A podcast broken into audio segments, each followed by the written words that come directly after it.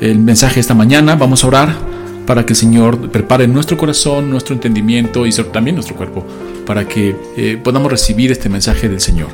Eh, acompáñenme a orar, hermanos. Señor, te damos gracias por este tiempo. Ya estamos nuevamente, Señor, dándote la honra y la gloria. Y esta mañana, Señor, que continuamos estudiando tu palabra, queremos que nos guíes eh, a través de ella para poder ser ministrados, consolados, fortalecidos, eh, animados, Señor, porque eh, sabemos que es aquí donde tú te revelas y conocerte a ti es la vida eterna, Señor. llévanos en tu palabra a través de tu Espíritu, Señor, que mora en nosotros.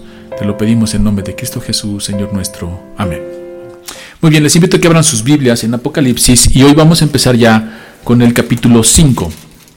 Y ya vamos a, dice, algunas Biblias tienen como un encabezado, la mía dice el rollo y el cordero. Y eh, vamos a leer del capítulo, versículo 1 al versículo 8. Eh, eh, no sé si nos dé tiempo de desarrollar tantos versículos, pero vamos a leerlo, que esa es la idea central de esta mañana. Dice así, la palabra de Dios. Y vi en la mano derecha del que estaba sentado en el trono un libro escrito por dentro y por fuera, sellado con siete sellos. Y vi un ángel fuerte que pregonaba a gran voz ¿quién es digno de abrir el libro y desatar sus sellos? Y ninguno, ni en el cielo, ni en la tierra, ni debajo de la tierra, podía abrir el libro, ni aún mirarlo. Otras versiones dicen, ni siquiera mirarlo. Y lloraba yo mucho porque yo... Eh, porque no se había hallado a ninguno digno de abrir el libro, ni de leerlo, ni de mirarlo. Y uno de los ancianos me dijo, no llores. He aquí que el león de la tribu de Judá, la raíz de David, ha vencido para abrir el libro y desatar sus siete sellos. Y miré y vi que en medio del trono y de los cuatro seres vivientes y en medio de los ancianos estaba en pie un cordero como inmolado, que tenía siete cuernos y siete ojos, los cuales son los siete espíritus de Dios enviados por toda la tierra. Y vino y tomó el libro de la mano derecha del que estaba sentado en el trono. Y cuando hubo tomado el libro, los cuatro seres vivientes y los veinticuatro ancianos se postraron delante del Cordero. Todos tenían arpas y copas de oro llenas de incienso, que, los, que son las oraciones de los santos. Vamos a leer hasta aquí y vamos a ir, ya en el 9 empieza el cántico, en el versículo 9, pero vamos a ir estudiando esta parte de la escritura eh, con todo ya lo que hemos venido estudiando. De hecho, eh, los invito a que eh, me vayan siguiendo toda esta lectura, vamos a ir versículo por versículo, pero antes de iniciar con esto, vamos a recordar un poquito lo que vimos la semana pasada, rápidamente para ir teniendo toda esta visión conjunta. ¿no? La semana pasada vimos la adoración celestial. Y recuerden, la letanía que pronunciaban los ancianos y los cuatro seres vivientes. Esto es importante seres vivientes decían, Santo, Santo, Santo es el Señor Dios Todopoderoso, el que era, el que es y que ha de venir. Eso es lo que decían los seres vivientes. ¿Y cuál es la letanía de los ancianos, de los 24 ancianos que estaban en el trono, en sus tronos cada uno, los 24 tronos? Decían, Señor, digno eres de recibir la gloria y la honra y el poder, porque tú creaste todas las cosas y por tu voluntad existen y fueron creadas. ¿Okay? Y dijimos la semana pasada que la letanía de los seres vivientes y los ancianos hacen referencia al contexto eh, histórico de la época de Juan, haciendo alusión al poder que los emperadores decían tener, y sobre todo la expresión de los ancianos digno, que fue tomada de la fraseología política de su época, ya que Domiciano se hacía llamar digno. ¿Se acuerdan que vimos esa parte? Eh, que entraba eh, triunfante Domiciano y todos les gritaban digno Señor. Y, y, entonces esta frase, decíamos la semana pasada, que no se encuentra eh, en la doxología hebrea, no existía. Entonces esto es relevante porque nos da a entender, nos enseña que Dios es el Dios de la historia y que va acompañando la historia porque la historia es de Él, Él la escribió. Y entonces los oyentes de Juan, están siendo oprimidos, sobre todo en esta época, por Domiciano, y él tiene una frase política que es el Señor, Domiciano Señor. Y entonces dentro de esta escritura que se le revela a Juan, que presenta a la iglesia, viene la frase. Y entonces eso a nosotros hoy lo tenemos que estudiar e interpretar. Pero en su época no, les quedaba clarísimo de qué se trataba. Al, ocupar este, esta doxología, esta letanía, los ancianos estaban haciendo referencia a la política de ese tiempo. Esto fue importante para la iglesia en, su tiempo y lo es para nosotros, porque muestra que Dios, siendo el dueño de la historia, es el que tiene la última palabra. Y quiero hacer solamente un ejemplo sobre esa parte para asentarlo bien, que no haya dudas. Eh, un ejemplo, por decir algo, en la época de Hitler, ¿no? Sabemos que Hitler, este saludo que tenían para Hitler fue tomado de los emperadores. así, así, saludaban a los emperadores. ¿no? Y hay una frase que se decía de Hitler, que decía, hey Hitler, ¿no? Entonces lo hemos escuchado y sabemos que la narra la historia, ¿no? Y así lo saludaban. Imagínate que de repente Juan tuviera que escribir en esa época. Y nosotros como cristianos estamos acostumbrados a cantar santo, santo, santo eh, y cantar este, de muchas maneras al Señor, pero nunca con esa frase, ¿no? Porque Hey Hitler significa eh, dador de la vida o salve Hitler, significaba eso, salve. Entonces lo que le decían era salve Hitler. Entonces imagínate que Juan escribiera en esa época y entonces de repente dentro de la doxología que se nos manda a través de Juan, hubiera una frase que dijera, salve Cristo. Ya, ya más o menos aterrizamos la idea y todos diríamos, ah, se está refiriendo a este que se cree dueño y Señor y Salvador, porque eso es lo que se sentía Hitler. Entonces ahí caía en 20 todo este periodo de la historia si de repente escucharan esa frase que nunca se ha cantado. De repente tendríamos que estar cantando, eh, perdón, tendríamos que estar cantando algo que nunca habíamos cantado, pero se estaría haciendo referencia a Hitler, ese gobernante perverso que hubo en un tiempo. Y entonces entenderíamos, salve Cristo, ¿no? Es un ejemplo nada más para ir eh, cerrando esta parte. Y por decir algo, hoy tendríamos que definir cuál sería la frase. No sé si hay una, no sé si por ahí hubiera un eslogan de un gran poderoso, no sé, una potencia que estuviera dándose un, atributo, ¿no? Y, que de repente escucháramos que el Señor dice, no, salve Cristo. O según el eslogan, no, Cristo lo es. Y es un poco, ¿y de qué nos sirve esto, hermanos? Bueno, de que sabemos que el Señor va acompañando la historia. No es como que los cristianos de la época de Juan están sufriendo allá y acá hay otra cosa, no. Cuando ellos escuchan que Dios está pendiente de su historia, pendiente de lo que les está pasando, se animan, se gozan. Entonces, si le están gritando al emperador, Señor, que nunca se ha escuchado en la doxología griega, y de repente escuchan, Señor, Cristo, Cristo es el Señor, y el Todopoderoso es Él. Eso es, eso es lo relevante de esto. Entonces, hoy sabemos que de la misma manera que el Señor va acompañando la historia porque Él la escribió en la época de Juan, hoy también lo está haciendo. Hoy también nos está acompañando. Por eso decía, tenemos que entrar a Apocalipsis y descubrir y ver y hacer un exégesis, extraer lo que los hermanos entendían, los hacía gozarse, les hacía dar su vida por Cristo. Y es ver a un Dios presente, un Dios del pasado, del presente y un Dios del futuro. Y como dice la Escritura, iba a venir. Entonces eso nos da ánimo. ¿Por qué? Porque a partir de lo que estamos viviendo hoy, en este periodo del mundo, en México y en, muchos, en todo el mundo, bueno, pues nos da ánimo porque sabemos que el Señor es el que tiene el poder, el que tiene la última palabra y no las potencias. Y, y va a venir. ¿Y qué es, hermano? Lo estamos esperando. Claro, sí. No nos va a agarrar como ladrón en la noche y dormidos esperando a ver que no, no, no. Nosotros como cristianos estamos esperándolo.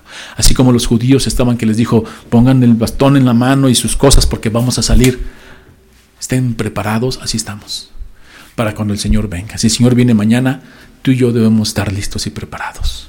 Si el Señor no viene mañana, pero te llama mañana, porque puedes morir en cualquier momento, también te agarra preparado. Y eso es algo que nos da gozo, ¿no? Entonces, hoy la historia que estamos viviendo, pues nos alienta esto. ¿Por qué? Porque el Señor está acompañándonos a través del proceso de, la vida, de vida que estamos llevando. Bueno, no solo quería aclarar eso para hacer la antesala de lo que, de lo que sigue, ¿no? Eh, eh, dice Apocalipsis nos muestra Dios es el Señor de la historia. Pero recuerden que lo más relevante dentro de todo lo que vimos eh, es dentro de toda esta liturgia que estamos viendo y cómo están colocados el del trono, los seres vivientes y los ancianos, vimos que de lo más relevante es la teología de la vida. El poder al servicio de la vida. Eso es lo que está mostrando este escenario. Lo más cercano al corazón de Dios son los seres vivientes. Y luego el poder delegado que Dios les da. Porque como se lo dijo Jesús a Pilatos, no tienes autoridad sobre mí, solo lo que se te ha sido dada del cielo. Y aquí nadie tiene autoridad sobre nosotros, solamente la que se le ha sido dada del cielo. Se les ha dado, no la tienen, no son de ellos. El Señor les ha dado. Entonces, pero como veíamos la semana pasada, lo relevante es el teología de la vida. Quiere decir que el poder al servicio de la vida. Eso es lo que está entre Dios, Él está sentado en el trono, la vida, que son los seres vivientes, todo ser animado, y el poder delegado. Hay un intermediario. Entonces eso nos da a entender que todo, y hermano, si tú tienes eh, autoridad de alguna manera, pues porque eres algún político o porque tienes empresa o porque tienes, es delegada. Y tiene que ser para vida, no para muerte. Y recuerden que el abuso del poder crea eh, pobreza, desigualdad. Hay que tener eh, ver esta visión. Por eso los hermanos cuando escuchaban esta visión entendían perfectamente, ¿no? Que el Señor es el dador de la vida y además Él quita y Él da. También es el que puede quitar la vida. Entonces vamos a centrarnos hoy ya una vez que tenemos esta, esta, eh, esta visión, ya nos hemos metido de lleno a esta adoración celestial, entendiendo todos estos conceptos, vamos a empezar ya con el capítulo, versículo 1 del capítulo 5. Y dice, y vi en la mano derecha del que estaba sentado en el trono un libro escrito por dentro y por fuera, sellado con siete sellos. Bueno, aquí tenemos ya hay que interpretar algunas cosas. Significado de mano derecha, poder, autoridad divinos. Tiene el librito en la mano derecha, eso es lo que significa. Que está lleno, el librito, el rollo escrito por fuera y por dentro, significa que el mensaje era tan, eh, tan abundante que usaron los dos lados eh, para poder escribir toda la historia. Otra cosa que nos presenta eso, que el que tiene el libro es el sentado en el trono y lo tiene en la mano derecha, es que Él es el autor, el autor de la historia, Dios mismo. El rollo contiene el plan completo de Dios y su finalidad para el mundo entero a través de los siglos, desde el principio hasta el fin. Ahí están en ese librito. Para nosotros el rollo con sus sellos es evidencia eh, de lo que Dios planificó para la salvación de su pueblo. La redención está ahí, mi hermano. Ahí está el misterio predeterminado de la redención. Según Pablo, y se revela en plenitud del tiempo. Pueden ver las citas ahí para que no sea tan largo y estarlas leyendo aquí. Anótenlas, es en Efesios 1, capítulo 1, versículo del 9 al 11 y Efesios 3 del 9 al 11 también. Vemos cómo ahí nos va a explicar Pablo cómo se va revelando este misterio a través de la plenitud del tiempo. Pedro también habla de este misterio de salvación por medio de Cristo y agrega que los ángeles anhelan contemplarlo. También te doy la cita, es primera de Pedro, capítulo 1, eh, versículo del 10 al 12. Y esto es hermoso, este texto léelo, es hermoso, que los ángeles, que los ángeles anhelan eh, ver. ¿Por qué? ¿Qué es lo que los ángeles anhelan ver? El proceso de redención, el proceso de salvación. ¿Sabes por qué, hermano? Porque ellos eh, son los ángeles, todos sabemos la historia, o si no, bueno, te invito que, que es que tengo que tener cuidado porque sé que hay dos audiencias aquí, hay audiencias que no están dentro de la congregación y bueno, no tienen este proceso de enseñanza, pero un poco explico. Eh, Dios crea a los ángeles y sabemos que hay una rebelión en el cielo y en esta rebelión pues caen ángeles caídos, que llamamos hoy demonios, ¿no? Y están los ángeles que mantuvieron su lugar. Para ellos ya no hay redención para los ángeles caídos ya no hay salvación. Porque Cristo no viene como ángel a redimirlos a ellos. Viene como humano a redimirnos a la raza humana, a los seres humanos. Y para ellos, los ángeles, esto es algo glorioso, que anhelan mirar. Entonces, cuando una, persona se arrepiente, hay gozo en el cielo. ¿Por qué? Porque es algo que ellos no conocen, no tienen, ni van a tener. Y se gozan y se gozan. Entonces dice, anhelan tener, es pasaje de 1 de Pedro capítulo 1 del 10 al 12. Ahora, los siete sellos.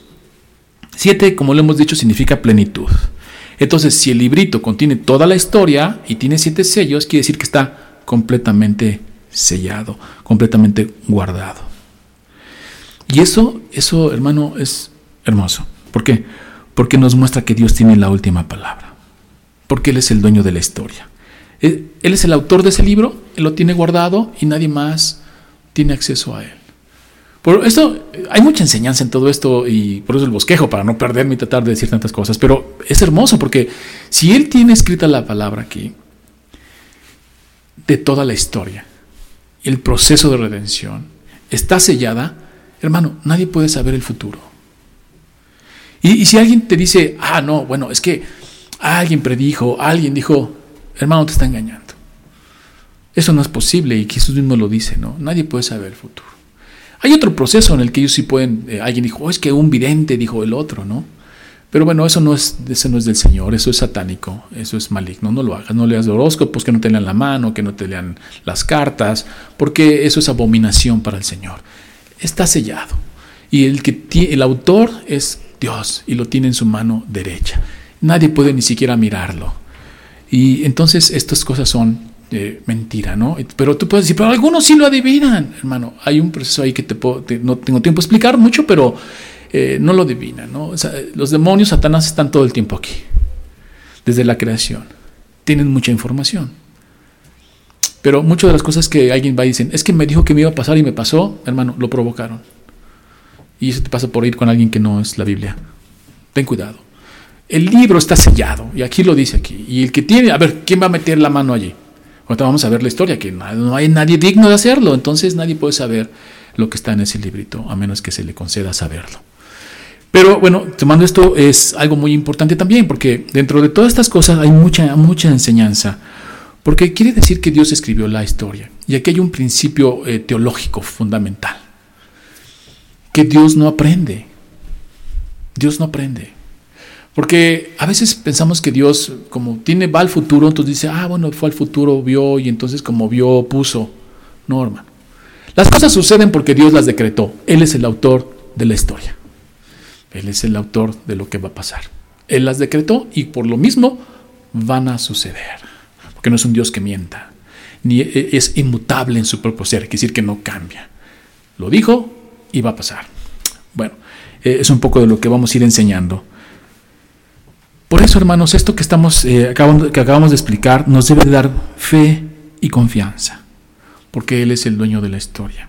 Por eso siempre como cristianos esperamos en Él confiamos en Él. Y como dijo el salmista en el Salmo 42, 11, autopredicándose, ¿por qué te abates, oh alma mía? ¿Y por qué te turbas dentro de mí? Espera en Dios, porque aún he de alabarte. Salvación mía y Dios mío. Qué hermoso salmo. Autopredicándose el salmista. ¿Por qué diciéndose a sí mismo, ¿por qué te abates? ¿Por qué te sientes mal? ¿Por qué te sientes triste? ¿Por qué hay afán en tu vida? ¿Por qué? Se está autopredicando, se está cuestionando y lo mismo, este sentimiento que tiene que dice, ¿por qué? Dice, ¿por qué te turbas dentro de mí? Espera en Dios. Se, se autopredica, espera en Dios. Porque muchas veces predicamos eso a otras personas, ¿no? Confía en Dios, espera en Él. Él se autopredica y dice, porque aún he de alabarte, salvación mía, Dios mío. Qué hermoso. Sabiendo que Él es el que tiene todo el poder y toda autoridad. Ahora, vamos al versículo 2 y dice, y vi un ángel fuerte que preguntaba a gran voz, ¿quién es digno de abrir el libro y desatar sus sellos? y fíjense lo que dice el 3. Y ninguno, ni en el cielo, ni en la tierra, ni debajo de la tierra, podría abrir el libro, ni aún mirarlo. Igual, mucha enseñanza aquí, hermanos, muchísima. Vamos otra vez a meternos en este panorama. Está Juan allí, ve al que está eh, el libro en manos del que está sentado en el trono y un ángel empieza a decir, pregunta, como invitando, ¿no? ¿Quién es digno? Entonces, está el ángel preguntando, ¿quién es digno? ¿Quién es digno? A ver, ¿quién es digno? Y fíjense lo que dice. Y ninguno, ni en el cielo, ni en la tierra, ni debajo de la tierra podría abrir el libro, ni aún mirarlo. Y aquí surge una pregunta muy interesante. ¿Y un ángel? ¿No podría abrirlo el ángel, el arcángel Gabriel o Miguel? No, porque sabemos que en la historia de la Biblia están allí. Y son grandes, eh, grandes representantes de la justicia y la adoración celestial. ¿Por qué no pudieron ellos? ¿Por qué no respondieron estos ángeles a la invitación? ¿Por qué no fue al ángel Miguel o el arcángel Miguel o Gabriel? ¿Por qué no? Porque los ángeles son simples mensajeros que escuchan en obediencia los mandatos de Dios para cumplirlos. De alguna manera aquí, según el texto, son indignos. Son indignos de abrir ese libro, no pudieron, nadie levantó la mano, porque no pueden redimir a los, a los ángeles caídos, ellos no podrían haberlo hecho, y ni siquiera a la humanidad caída, ningún ángel podría haber hecho eso. Ahora, también surge otra pregunta. Si en el cielo no hay ningún ángel, ni Miguel, ni Gabriel, ¿y los santos muertos? San Pedro, todos estos santos muertos antes de Cristo que estuvieran allá, ¿por qué no levantaron la mano? ¿No, no, surge esta pregunta interesante? El ángel invita a ver quién puede agarrar ese libro y abrirlo, abrir los sellos, y nadie en el cielo ni en la tierra. Entonces yo me pregunto, y los santos, ¿no? Digo, por mencionar uno, San Pedro, ¿por qué San Pedro no dijo, no? O los profetas del Antiguo Testamento que Isaías había dicho, yo, yo lo abro. Nadie es digno, nadie es digno. Y la pregunta es, ¿y las personas, ya sean hombres o mujeres santos? Porque hay mujeres y hombres santas, santos, ¿no? ¿Por qué tampoco vimos por ahí una mujer santa diciendo, yo abro ese libro? es interesante, ¿no? Nadie. Y luego dice, ni en la tierra. Si que alguien aquí, por muy bueno que se crea o que se sienta, o lo que lo sea, ¿no? Porque digo, no vamos a juzgar eso, que lo sea, ¿no? Ah, este es muy buena persona. Hoy qué dadivoso es, qué generoso es, qué cuánta adoración. Dice, ni en la tierra. Ya la expresión debajo de la tierra es una expresión para simplemente denotar que en ningún lado, ¿no? Solamente significa eso, no vayamos allá a meternos en situaciones que no son. Ni en la tierra podía abrir ese libro, ni siquiera mirarlo. Y no se le ve ni a Juan mismo, porque también te decimos, bueno, a lo mejor Pedro no, pero Juan, el apóstol Juan, o Juan de Patmos, como algunos le llaman, pudo haber dicho, yo, ¿por qué lloro? Pues, ¿Para qué lloro? Si ahí yo lo puedo abrir, ¿no? Nadie es digno, y esa es una enseñanza primordial. Nadie es digno. Nadie es digno ni en la tierra, porque nadie puede satisfacer la justicia de Dios y llevar el peso de, su ira por el pecado. ¿Quién puede hacer eso? Dice el verso 4, y lloraba yo mucho porque no se había hallado ninguno digno de abrir el libro, ni de leerlo, ni de mirarlo. ¿Se dan cuenta de la enseñanza? porque a veces como que tendemos a elevar a ciertas personas santas a un nivel que no lo tienen. Este libro no los muestra. Eso es lo glorioso. No hay nadie. Ningún santo o santa ahí metiéndose. No aparece. No levantan la mano. No son dignos. Y dice, lloraba yo mucho porque no se, no se había hallado a ninguno digno de abrir el libro, ni de leerlo, ni de mirarlo. Juan lloró mucho porque el libro en las manos del sentado significaba que no se ejecutaría el plan de redención. Por lo tanto, era juicio para todos. Y aquí otra vez vemos más enseñanza. Dice, uno, que la salvación es del Señor. El ser humano no puede adquirirla por sí mismo. Ninguna obra que el humano haga le da la salvación. No somos salvos por nuestras obras, por buenos que nos sintamos o creamos que lo somos. Nadie es salvo por eso. Ahí está, la imagen, mostrando que, solamente, que nadie es digno de abrir ese proceso de redención. Entonces, en las manos del sentado en el trono significa juicio para toda la humanidad. Dos, la salvación es, del... ¿De qué nos va a salvar? O sea, esto es importante. La salvación es del juicio de Dios. Miren, eh, los seres humanos no están conscientes de la situación en la que se encuentran delante de Dios. ¿Por qué? Porque Juan dice, está el del sentado en el trono, tiene el, libro en la mano, si no hay, alguien que interceda entre la humanidad y el que está sentado en el trono, esto es juicio. No se va a abrir la redención. No viene el proceso de salvación y entonces juicio para todos. Todos vamos a morir. Pero el ser humano no entiende este proceso. Muchas eh, personas no lo entienden. Muchas personas cuando le preguntan, bueno, ¿de qué, de qué te vamos a de qué te salva Cristo? Si tú le preguntas a alguien, sales ahorita a la calle y dices, oye, tú sabes que Cristo vino a salvarnos. Y te van a decir muchas personas, sí, sí, yo sé que Cristo vino a salvarnos. Y si les preguntas de qué, te van a decir de todo. Te van a decir que del pecado, que de la muerte, que de Satanás, que de los demonios, que de la maldad, de muchísimas cosas. Pero eso no enseña la Biblia. La Biblia enseña que Cristo nos salva precisamente del que está sentado en el trono con el libro en la mano y que no hay nadie que interceda por nosotros y entonces alguien tiene que interceder porque si no eso es juicio de Dios. Sí, la salvación es de la ira de Dios, del juicio de Dios eh, por el pecado, porque se le ha ofendido el, por el pecado. Entonces las personas muchas veces no tienen, esa conciencia. Si tú preguntas allá afuera y dices, no, yo soy salvo, no, yo soy cristiano, no, yo soy hijo de Dios, y tenemos muchas cosas ahí que no les hacen ver una realidad espiritual que realmente tienen.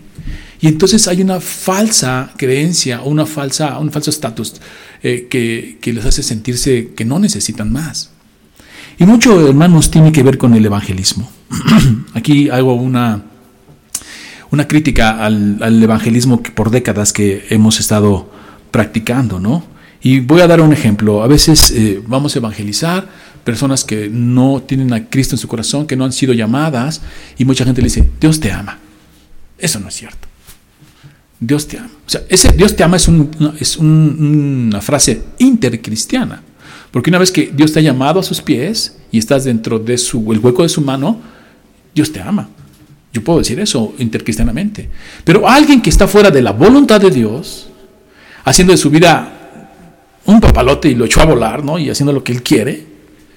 Y yo le digo, Dios te ama, ya le vendí un falso evangelismo, una falsa verdad.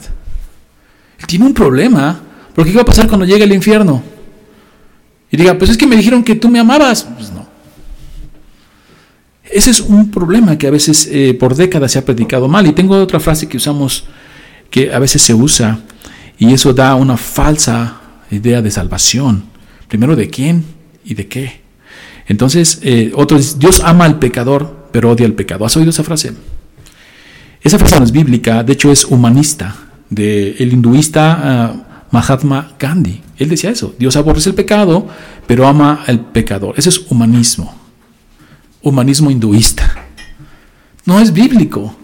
Entonces tú le dices eso a una persona, ah, pues puedo seguir con mi vida como sea, ¿no? Porque, pues sí, yo también Dios me ama, ¿no? Dios me ama y entonces van a ir por la vida pensando que Dios los ama y cuando venga el juicio de Dios se van a dar cuenta que no. Otra frase también que se ha usado mucho para evangelizar y es un error porque no damos una idea bien clara de lo que está pasando allá arriba en el cielo, el que está sentado en el trono con el libro, sin un intermediario que nos libre de ese juicio, y entonces le decimos todos somos hijos de Dios. Tampoco. ¿No? Pero en la Biblia hay unos pasajes, pero hablando de creación. Todos somos criaturas de Dios. Pero hijo, en una relación padre-hijo como la entendemos, hay una intimidad, hay un amor, hay un afecto. Pero la Biblia también enseña que solamente los que hacen la voluntad del Padre, ¿no?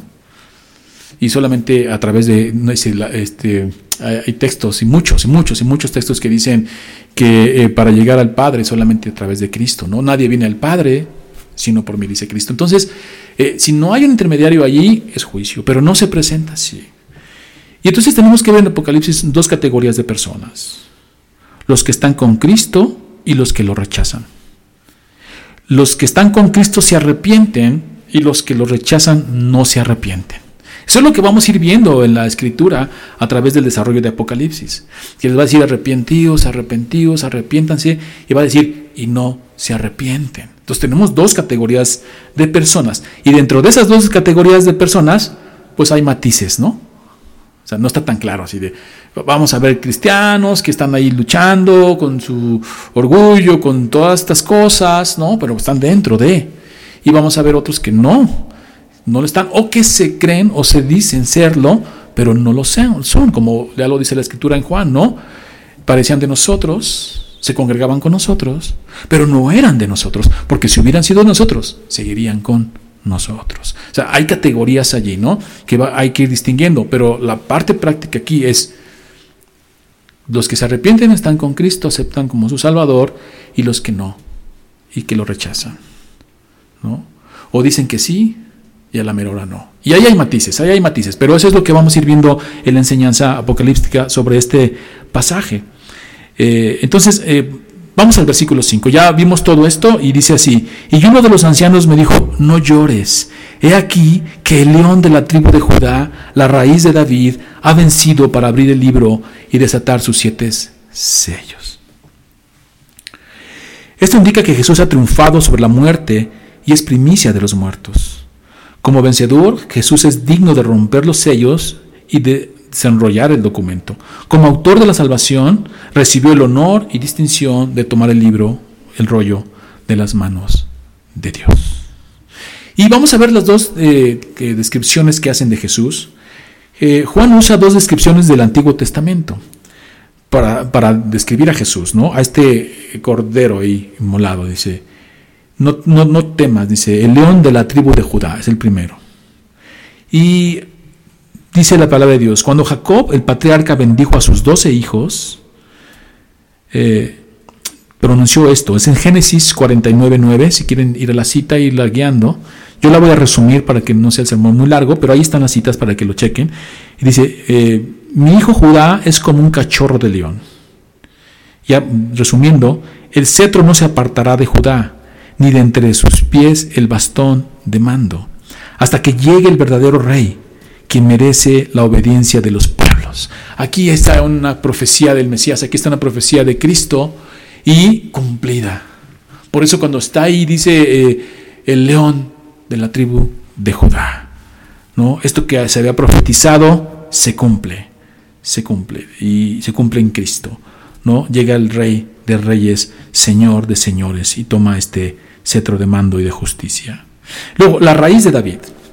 Eh, la otra eh, eh, forma que le llama, que describe Juan a Cristo.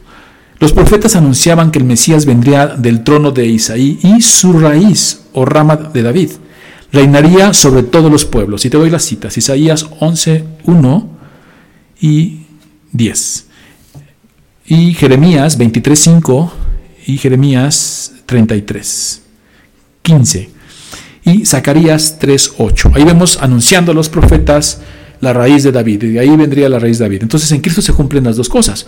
Uno, el león de la tribu de Judá y como la raíz de David. ¿Qué quiere decir esto?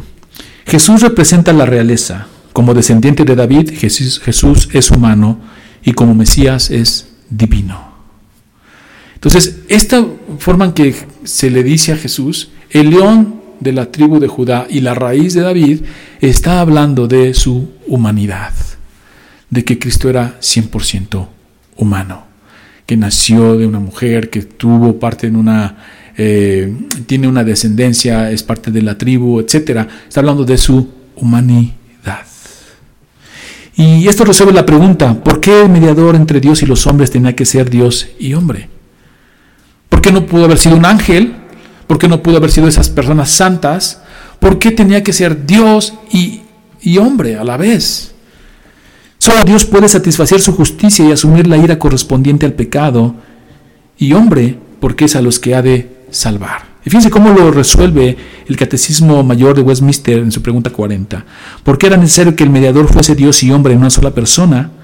Era necesario que el mediador, quien reconciliaría a Dios y el hombre, fuese Dios y hombre en una sola persona, para que las obras propias de cada naturaleza pudieran ser aceptadas por Dios a nuestro favor, confiando en ellas como las obras de toda persona.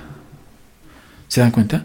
Si, si se ofendió a Dios por el pecado y es santo, santo, santo y no hay nadie como Él, ¿quién tanto en la tierra como en el cielo, es digno de satisfacer esa justicia, de pararse enfrente de Él y tomar ese libro. ¿Quién?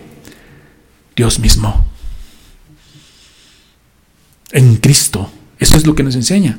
Y luego, ¿por qué humano? Pues por eso a los que iba a redimir. Porque si fuera a redimir a los ángeles, se hubiera, hubiera venido en ángel por los ángeles. Pero viene por la raza humana. Entonces, por eso era necesario satisfacer la justicia divina y redimir al hombre. Entonces por eso no hay nadie digno. Esa es la explicación. Por eso cuando dicen quién es digno, ¿quién puede serlo?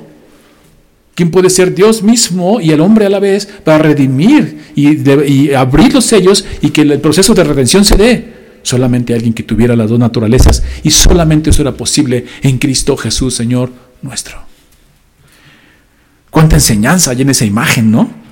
Vamos a, eh, la acción de adoración que vemos en los siguientes versículos nos enseña que el Cordero de Dios y que la, y que la acción de darle el libro al Cordero es una gracia divina, hermanos. Este concepto de gracia que siempre mencionamos todo el tiempo, y, me dirijo a, los que nos observan, ¿no? que ven esta intimidad de nuestro culto, eh, gracia significa amor inmerecido. O sea, no lo merecemos, pero se nos da el amor inmerecido. Entonces Cristo viene por nosotros, pero no lo merecemos. Y ese es uno de los problemas más grandes de la humanidad, que ahora piensa que lo merece, que, se lo, que, lo merece todo, que, se lo, que, todo lo puede ganar y obtener, ¿no? Y, lo vemos en frases así como, como muy sencillas, pero que demuestran que hemos perdido la brújula de lo que es la gracia. Y a veces decimos, ay, mi hijo se merece todo, ¿no? O si eres exitoso, dices, ah, me lo gané, ya la gracia quedó ahí. No, este texto nos muestra que no merecemos nada. Es gracia. ¿Por qué? Porque el que el cordero, que el del trono le vaya a dar el libro al cordero que se va a acercar, es gracia. Porque entonces va a haber un intermediario entre Dios y la humanidad. Y es Cristo nuestro Señor. Ahora, veamos el verso 6 y dice así. Y miré y vi que en medio del trono y de los cuatro seres vivientes y en medio de los ancianos estaba en pie un cordero como inmolado que tenía siete cuernos y siete ojos, los cuales son los espíritus de Dios enviados por toda la tierra. Ok, la imagen del cordero, primeramente, un cordero como inmolado. Y para eso nos tenemos que ver a la lectura que tuvimos en la mañana por nuestra hermana Eva, que habla del Éxodo. Dice la Pascua en Éxodo y la sangre puesta en los postes y dinteles de sus casas para que no pasara el ángel de la muerte. Ya lo leímos en la mañana, eh, ahí está la cita, Éxodo 12 del 1 al 13, y desde ahí tenemos que mirar este cordero. O sea, en el Éxodo, eh, que significa salida o liberación, y de ahí puedes a lo mejor hacer una figuración a liberación del pecado, etc. Pero la palabra prácticamente dice que los liberó de la esclavitud. Y de ahí podemos un poco alegorizar, no alegorizar, sino hacer como una figuración sobre lo que es pues, que te libera del pecado, ¿no? Pero bueno, eh, el punto es que los saca de Egipto después de 430 años que hayan sido esclavos, pero les dice, antes de salir van a celebrar la Pascua, salida. Y entonces ahí les dice que tienen que inmolar un cordero y ya explica cómo lo deben de comer y cómo lo deben de preparar. Pero aquí lo interesante es que tienen que poner la sangre en las puertas, dice, porque voy a mandar al ángel de la muerte y va a matar al primogénito de todos, tanto hasta de animales, y el que no tenga la sangre en su puerta va a morir. Este es un pasaje hermoso que muestra a Cristo ahí presentado en el trono inmolado. Eso es eso está, señalando a Cristo. Eso en el Éxodo, ese cordero, ese cordero de Dios. Está señalando al Cordero de Dios. O sea, todo el Antiguo Testamento son imágenes, son sombras de lo que ha de venir. Y ese Cordero señalaba a Cristo. Y entonces fíjese qué hermoso. Ponían la sangre en las puertas. Pasa el ángel de la muerte y mata a todo primogénito de todos los egipcios y hasta de animales. Pero no toca, no toca a los que tienen la sangre puesta. Y este es un, un mensaje hermoso. ¿Por qué? Porque solamente esa sangre podía salvarlos. Y lo hicieron en fe, lo pusieron por fe. Entonces fueron salvados por fe al poner esa sangre. No hubo muerte allí de sus primogénitos. Pero fíjense qué interesante. Si el ángel viene, no crean que dijo, ah, ese egipcio es buena persona. Ese egipcio trata bien a los cristianos. Ese egipcio trata bien al pueblo hebreo. Entonces no lo voy a tocar. No está la sangre, muere. Y también al revés, podemos verlo de otra manera. Este que, eh, hebreo que anda medio mal, anda medio eh, no tan alineado a las cosas de la ley de Dios, pero puso la sangre. Pasó de largo. Qué hermoso. Lo que van a ver es la sangre de Cristo en nuestro corazón. Y eso es glorioso porque nadie es digno. Si a mí me tuvieran que juzgar por lo que hago o no hago, moriré irremediablemente. Pero sé que no seré juzgado por mis obras. Contarán para el galardón, eso nos deja claro la Biblia, sino por la sangre del Cordero. porque fuimos comprados por esa sangre. Y se nos imputó su justicia. Entonces lo que Dios va a ver, como lo vio en el Éxodo, es la sangre. Y eso no te estoy promoviendo que hagas lo que quieras, porque cuando una vez tienes a Cristo en tu corazón y el Espíritu Santo mora en ti, ya no puedes. Has muerto al pecado, ya no reina en ti, ya no te gusta lo que hacías antes, ya no te jactas en tus vanidades y ya no, ya, ya odias el pecado, ya no lo quieres en tu vida. Y empieza un proceso que hace el Espíritu Santo de santificación. Te va haciendo cada vez más como Cristo. O sea que no es una promoción al que, ah, pues entonces ya soy comprado con la sangre, puedo hacer lo que quiero. No puedes. ¿Por qué? Porque lo que hoy habita en nosotros, que es Cristo Jesús, su Espíritu, Espíritu Santo, pues no te lo permite. Empieza a cambiar tu naturaleza. E, e, ese es un principio. Pero lo que es hermoso es que al final, pues, ¿quién no, dice la palabra de Dios? El que dice que no peca miente. Todos, todos tropezamos. Pero una cosa es tropezar, ¿no? Y otra cosa es revolcarte en el lodo. son dos cosas diferentes. Entonces, eso nos da paz, porque porque puedes estarte tropezando, estás luchando con cosas en tu vida, estás luchando con cosas que ya no quieres. Te caes gordo a ti mismo y dices, Señor, ya no quiero esto, ¿no? Y Señor, ok, vamos a transformarte en mi imagen poco a poco. Y es un proceso que cada quien tiene y es diferente, hermanos. Porque a lo mejor tú llegaste al Señor y wow, rapidísimo, fuiste en un proceso muy rápido. Y otros vamos poco a poco. Poco a poco el Señor nos va moldeando, ¿no? Pero lo que nos mantiene descansados es que al final es la sangre, la sangre del Cordero. Y eso es lo que va a enseñar aquí.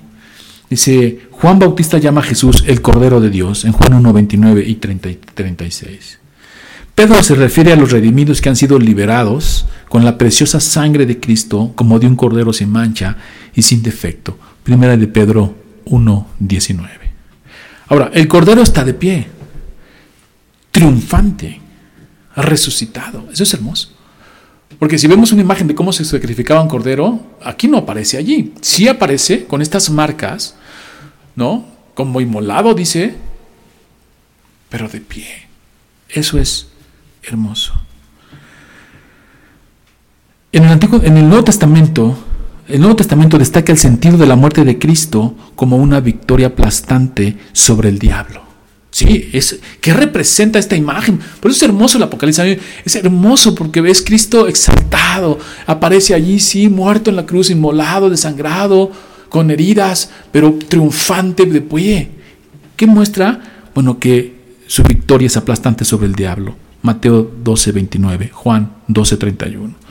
Su victoria sobre el mundo, Juan 16, 33. Y sobre principados y potestades de maldad, Colosenses 2, 15. Y este pasaje es hermoso. Del temor de la muerte.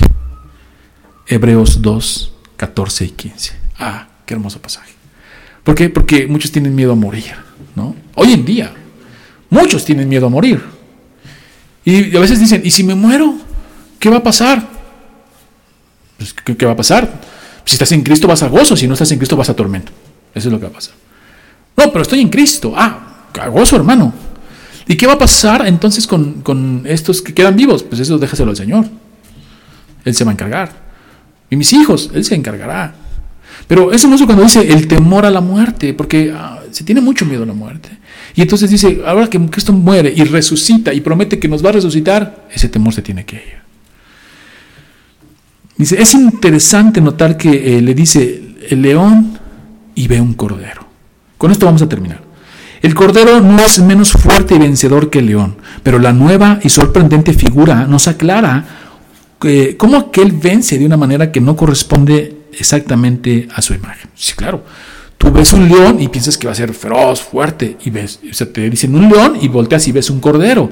No corresponde, porque hay una nueva, eh, eh, una idea de libertad, una idea de salvación. Dice, figura nos aclara cómo aquel vence de una manera que no corresponde exactamente a su imagen. El poder vencedor del león de Judá no es simplemente la omnipotencia divina del Señor, sino el poder paradójico de la cruz. Hermoso. Es paradójico porque ves un león y de repente es un cordero y piensas que va a vencer destruyendo y haciendo. Lo que hace es venciendo ahí en la cruz. Con esta imagen de, de derrota triste, colgado, que no quedó allí, resucitó. Pero esa es una imagen que nos muestra el, este nuevo poder. Y luego si recuerdas en la cruz que dice, Señor, perdónalos, porque no saben lo que hacen. Glorioso. A ti te hacen algo y se sale el león que hay dentro de ti, ¿no? La leona durmiente dentro de ti. Cuando el Señor nos muestra que sí, es un león, tienes poder, pero se vence como cordero en la cruz, en el sufrimiento, en el morir por el otro, en el dar por el otro. Y entonces cuando tú dices, Señor, perdónalos porque no saben lo que hace, qué enseñanza, qué manera de vencer, qué gran victoria sobre la muerte, sobre el pecado, sobre la maldad. Y la palabra de Dios nos insta muchas veces a hacer eso. No seas vencido por el mal, antes bien, vence el mal con el bien. Y si te maldicen, bendícelos. Y está ahí toda esta enseñanza representada en la cruz que Cristo dejó en todo su andar en la tierra. Amaos los unos a los otros, ama a Dios, a tu prójimo. Y ese es el poder de la cruz, ese es el poder del león representado paradójicamente en la cruz. Y así se nos llama a hacerlo. Qué glorioso. El cordero no es menos fuerte y vencedor que el león, pero la nueva y sorprendente figura nos aclara cómo aquel vence de una manera que no corresponde exactamente a su imagen. El poder vencedor del león de Judá no es simplemente la omnipotencia divina, sino del Señor, eh, divina del Señor, sino el poder paradójico de la cruz. Y luego dice siete cuernos, que significan fuerza, honor, reinado o dinastía. Tiene todo el poder, todo el reinado. Por eso es este cordero con siete cuernos. Y el ojo, siete eh, ojos, que es conocimiento. Tiene todo el poder y todo el conocimiento. Es omnipotente y omnisciente. Ese es el Cordero, que va a ir en, el siguiente, eh, en los siguientes versículos a tomar ese libro de las manos del que está sentado. Y eso te debe recordar la historia de Esther, que arriesga su vida por hablar con su esposo el rey. No se podía hacer eso. Sin embargo, aquí Cristo lo hace y se le da. Y en los siguientes versículos vamos a ver cómo todo se va a centrar en Él, toda adoración va a ser recibida para Él. Vamos a dejarlo aquí, vamos a orar. Señor, te damos gracias por este tiempo, porque nos permites ir a tu escritura, Señor, y ver lo glorioso que tú eres, tu magnificencia. Gracias, Señor, porque esto nos consuela. Gracias, Señor, porque esto nos anima a saber que tú reinas, tú gobiernas, tú tienes la última palabra, todo el poder y toda la gloria es tuya, Señor y que no eres ajeno a nosotros, sino que nos vas acompañando, Señor, en nuestro día a día, en nuestro andar, Señor. Y sufriste igual que nosotros, Señor, porque dice tu palabra que fuiste tentado como nosotros y que eres eh, nuestro auxilio en la tribulación, que te, te compadeces de los que somos tentados, porque tú también lo viviste como humano que fuiste. Gracias Señor por tu bendición, gracias por tu redención, gracias porque aún en esta época de tribulación, de angustia, de ansiedad, Señor, tú reinas. En tus manos nos ponemos. A ti sea la gloria por los siglos de los siglos. Amén.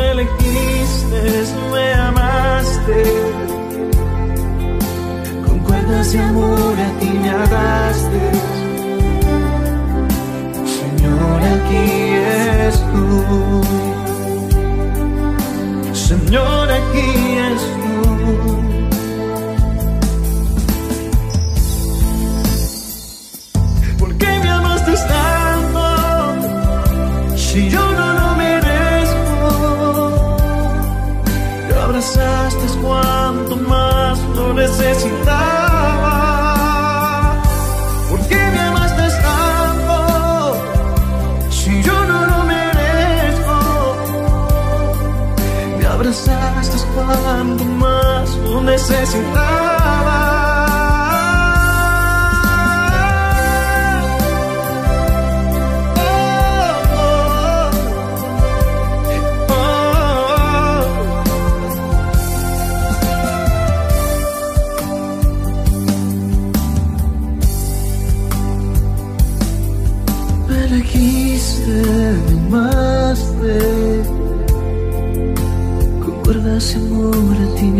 was there.